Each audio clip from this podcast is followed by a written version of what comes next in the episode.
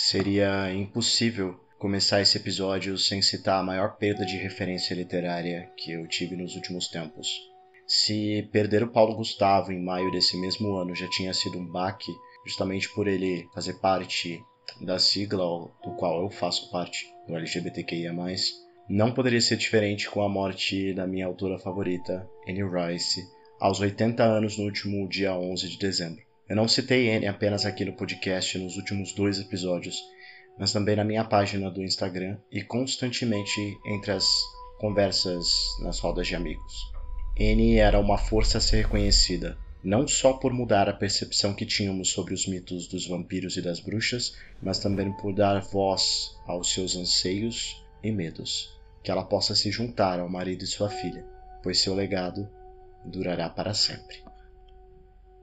Eu sou Rafael Delboni, sejam muito bem-vindos a mais um episódio do Autópsia, o nosso podcast do Vísceras Literárias.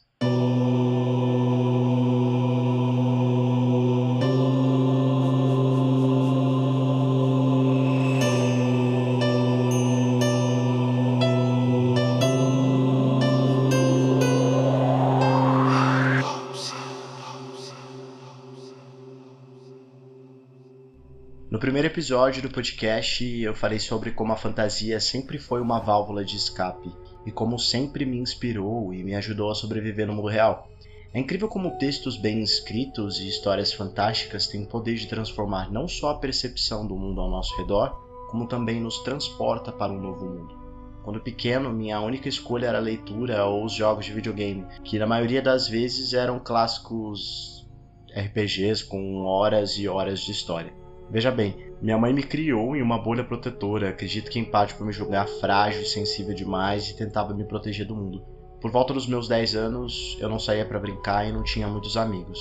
Naquela época era um porre e eu me sentia extremamente impotente. Mas hoje eu agradeço porque, graças a ela, eu tenho uma referência e referências literárias e um mundo de ideias. Eu me lembro que eu usava em média duas das carteirinhas da biblioteca da cidade por ano fora os livros que eu pegava emprestado na biblioteca da escola. E nossa, que saudade que me deu enquanto eu pensava nisso na biblioteca da escola. Eu acho que era meu lugar favorito no início da minha adolescência. Naquela altura eu já tinha mais amigos e nós trocávamos indicações de livros sempre que rolava de fazer uma lista de espera. Foi nessa mesma época que eu conheci um menino da escola que, narrava RPG. Eu lembro que eu joguei Cavaleiros Zodíacos com ele e com um grupo de meninos da escola. Eu era, contra a minha vontade, Cavaleiro da Ursa Menor, quando na verdade eu queria herdar a armadura de Andrômeda, que para quem não sabe é um dos personagens mais queridinhos da criança viada que vivia em mim lá por volta de 2004. Eu me lembro que tinha uma papelaria muito grande que também vendia alguns alguns livros e revistas e eu me lembro de conhecer muito criança ainda um compêndio de RPG nacional que eu não fazia a menor ideia que era tão grande, que hoje se vocês procurarem é o Tormenta RPG, que eu fiquei completamente viciado depois de adulto e eu jogo e narro até hoje, até tive uma experiência com os meus alunos agora nos últimos dias de aula, em que só, sabe aquele grupinho de alunos que eu fazia parte desse grupinho de alunos, como eu disse eu ia para a escola para fugir de ficar de casa. Então era, era incrível, assim, era um mundo de fantasia só meu e que só eu conhecia e que só eu vivia. Foi nessa época que as minhas fanfics de Pokémon começaram. eu tinha um caderno, daqueles cadernos pequenos de 90 páginas, que 90 folhas, desculpa, que eu escrevia loucamente sobre como eu podia ser um treinador Pokémon e quais Pokémons eu tinha. E, sei lá, você aí dos 50 tons de cinza, eu fiz uma fanfic muito antes de você. Beijos, me liga. Então essa época, até os meus 10, 11 anos, foi uma época muito viva de histórias. Para vocês terem uma ideia, minha mãe me presenteou com o primeiro livro que eu li, que foi o Monte de Mon... o Conde de Monte Cristo. Não foi o primeiro que eu li, mas é o primeiro que eu me lembro da história. Eu tinha uns 12, 11 anos e é um texto que eu amo até hoje. Eu adoro toda essa história de vingança. Eu adoro quando essa história é adaptada e readaptada de novo. eu super indico, se vocês quiserem. Logo depois desse tempo em que eu descobri o RPG e essas histórias fantásticas, minha melhor amiga na época faleceu e, como eu disse no último episódio, as fantasias começaram a ficar cada vez mais duras e tristes, pois era onde eu me jogava para esquecer as dores dessa perda. Foi aí que surgiu A Luz na Escuridão, o primeiro livro que eu escrevi. Tem gente que vai ouvir esse episódio e me perguntar depois do que é que diabos eu estou falando, sendo que eu falei outro dia que eu não me considerava um autor de verdade até a minha primeira publicação por volta ali do mês de setembro. Pois é, realmente não me considerava um autor na época como eu me considero hoje. Afinal de contas, eu era mais uma criança que tinha um sonho que acreditava ser impossível e uma dor irreparável que merecia ser exposta antes que se tornasse irremediável. E desculpa, gente, tem um barulho insuportável aqui de um carro passando na avenida. Enfim, nesse texto, na luz da, a, a luz da escuridão, eu juntei tudo que eu conhecia sobre fantasia e as mazelas familiares e de amigos que eu podia escrever. Essa história fala sobre um menino e sua irmã, agora órfãos, que tinham que morar na casa dos avós após um acidente ter causado a morte da mãe dos dois. O problema é que o mesmo menino, ele estava no acidente e ele acabou cego. Então ele perdeu qualquer chance de acreditar nas histórias que a mãe, quando viva, e o avô contavam. Sua irmã então desaparece uma noite e ele precisa se unir a um grupo atípico de personagens que veio em seu encalço ali, jurando fazerem parte de um outro mundo que foi separado do nosso por magia. Nessa história, os duendes são ladrões de meias e brincos, e as princesas guerreiras que coexistem com bruxas e também uma feiticeira maligna que tinha o nome da minha primeira professora, que no mundo real tinha me pegado uma vez pelo braço e me arranhado propositalmente porque eu não parava de falar. Um beijo, Tamara, que você queime no inferno. Alô, tô zoando. é, enfim, foi a primeira história que eu escrevi e uma história que vive ainda na minha mente.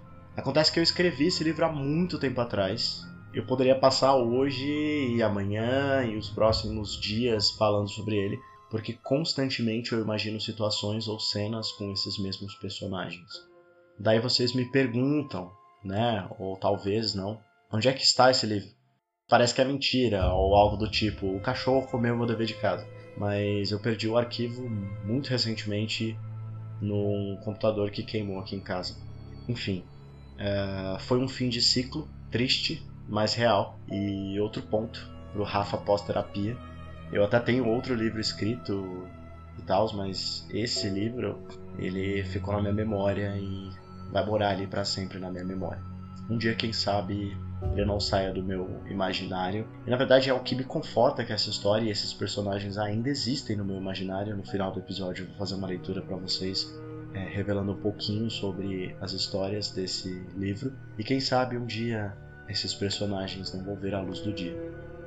Por falar em fins de ciclo, eu fiz novamente uma caixinha de perguntas lá no Instagram do Vísceras e eu também perguntei para algumas pessoas próximas de mim via WhatsApp, já que a página ainda está pequena, perguntando o que você vai levar para o próximo ano que aprendeu em 2021. Essa pergunta ficou muito na minha cabeça e depois que eu der um pouquinho do que foi dito pelas pessoas, eu vou dizer mais ou menos o que, que eu vou levar desse ano que passou para o próximo ano. Meu editor, meu amor, meu primeiro leitor e cantor maravilhoso, Pablo Perro, available on iTunes, disse uma das coisas mais bonitas que eu já ouvi ele dizer. Em suas palavras, vou levar um ensinamento que talvez seja o maior de todos os que eu já tive. O sucesso não está na perfeição, sim em sentimentos. E eu concordo plenamente, não só porque é o Pablo, é, mas porque se não fosse ele, nada disso que eu tenho feito nos últimos meses faria sentido. Foi ele a pessoa que maior incentivou essa página a nascer, esse podcast e tudo que eu tenho feito até aqui. Minha BFF, minha Monster High, Ingrid, disse: Eu reaprendi em 2021 a lidar com outras pessoas pessoas que estão lidando de formas diferentes com tudo que está acontecendo. E muitas vezes foi difícil entendê-las, mas eu tive que seguir. Também aprendi a lidar com o inesperado e a aceitar que realmente não posso ter tudo sob meu controle. E também fiz amizades preciosas que quero levar para sempre. É claro que nesse fim aí de frases, né, de, de, de ensinamento de 2021, ela está se referindo a mim, sem sombra de dúvidas. Eu também te amo, Ingrid, e faço das suas as minhas palavras. Aqueles, né? A declaração às vezes nem foi para mim. Mas enfim. É, o Fábio, é, vou dizer o nome dele completo, porque é outro escritor também, então sigam ele lá, por favor. Fábio G. Oliver. Depois que entendi que só posso fazer o que posso, parei de me cobrar tanto. Sem palavras. Essa é uma pessoa maravilhosa que eu conheci nesse ano, que eu espero continuar próximo e disse tudo. Parabéns. Assino embaixo. Maravilhoso. A Nath é mais que uma amiga, friends, minha BFF também. Ela tocou num assunto muito importante pra gente, que é professor. Pra quem não sabe, além de autor, eu sou professor também. Ela disse: Acho que vou levar menos, né? A regra de menos é mais no ambiente de trabalho. Das vezes que eu compartilhei alguma ideia, eu era colocada como responsável por fazer acontecer, e aquilo me sobrecarregou. Então, nem todas as minhas ideias eu vou poder compartilhar porque preciso lembrar que tenho os meus limites, tenho minha saúde mental para zelar e não tenho condições de abraçar o mundo sempre. Dá para mostrar eficiência de outras formas. O Gui, que me ajudou muito no início da página, que me ensinou que eu, o pouco que eu sei hoje de edição gráfica e de fazer as postagens lá no Insta e que me deu a maior força e que me coloca com os pés no chão de volta, disse: O que eu aprendi vou levar para 2022 é respeitar os meus limites. Esse ano foi muito atribulado, com muitas cobranças no trabalho, na vida pessoal e acabou refletindo na minha saúde. Então, impor horários, ficar offline, silenciar grupos foram necessários para restabelecer algum senso de normalidade. Estou longe do ideal, mas já me sinto mais saudável física e mentalmente. É, eu vou falar um pouquinho mais sobre isso quando eu falar um pouquinho sobre mim, mas é isso. Eu acho que todo mundo sentiu um pouquinho, sentiu muito na verdade, nesses últimos dois anos, o que foi perder o controle e o que, que esse controle significava e o que, que esse excesso de controle ou excesso de trabalho significava na nossa vida. Então, seguindo aqui com as respostas, eu tenho a resposta e agora Yani, companheira ali de, de jogos de RPG, minha Bárbara favorita, disse: Tenho levado há um tempo a lição de não parar nunca. É, eu gosto como é incisivo, direto ao ponto, e é o que a gente precisa, na maioria das vezes. Muito obrigado pelas respostas, galera. É, o que eu vou levar desse ano para o próximo é um, foi um aprendizado muito recente. Eu falei há muito pouco tempo sobre isso na terapia. Precisamos viver, realmente viver. Eu acho que nós nos perdemos em algum momento nessa quantidade exacerbada de trabalho e de momentos em que precisamos ficar online o tempo todo. Então, viver, ver os meus amigos, conviver com a minha família, ler novos livros. Essa semana eu terminei um livro e há muito tempo eu não terminava um livro, eu terminei dois, duas leituras compartilhadas que eu fiz. E foi um dos sentimentos mais maravilhosos que eu pude contemplar. Um livro muito sério, um livro de fantasia logo em seguida, e que me fez repensar essa questão de eu preciso ter tempo para fazer aquilo que eu gosto e aquilo que me faz bem. Agora eu vou fazer a leitura do microconto que eu escrevi lá pro Vísceras, que conta um pouquinho dessa história fantástica e desse mundo que eu criei quando criança. Se chama A Guardiã. Mamãe costumava contar histórias sobre outros mundos enquanto penteava meus cabelos no fim de cada tarde. Ficávamos só nós duas diante do espelho filosofando sobre homenzinhos pequenos que roubavam meias, e também sobre suas esposas, que por sua vez preferiam roubar um único brinco de cada par de joias, deixando madames desesperadas enquanto faziam sua exótica coleção. Os olhos castanhos de minha mãe ardiam como brasa quando ela falava sobre as princesas guerreiras desse mundo, bem como quando falava das bruxas benevolentes que eram capazes de ler a sorte em xícaras de chá. Esses mesmos olhos, porém, escureciam além do normal quando falava sobre os homens maus transformados em árvores. Homens estes que agora residiam no bosque ao lado da casa de meu avô, em constante penitência. Mamãe costumava dizer que as terras nos arredores daquela casa eram de natureza mágica, e de certa forma eu acreditava.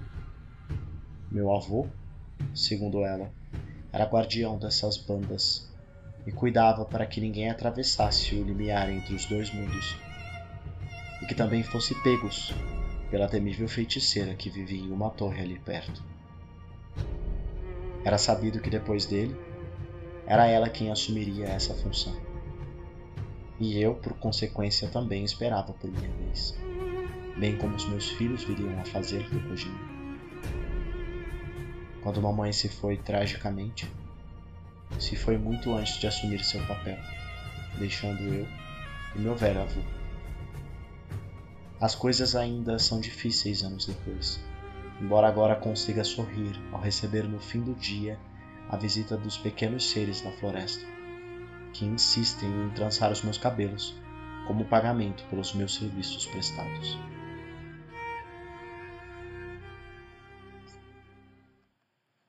Obrigado por terem ficado até aqui e mais uma vez me escutado filosofar sobre fantasia. Eu convido vocês a seguirem apoiando Vísceras no Instagram, no arroba Vísceras Literárias, a fim de alimentar essa minha sede por fantasia. Eu sou Rafael Doboni e esse foi mais um episódio do Autópsia, o nosso podcast. Vejo vocês no ano que vem. Um ótimo fim de ciclo.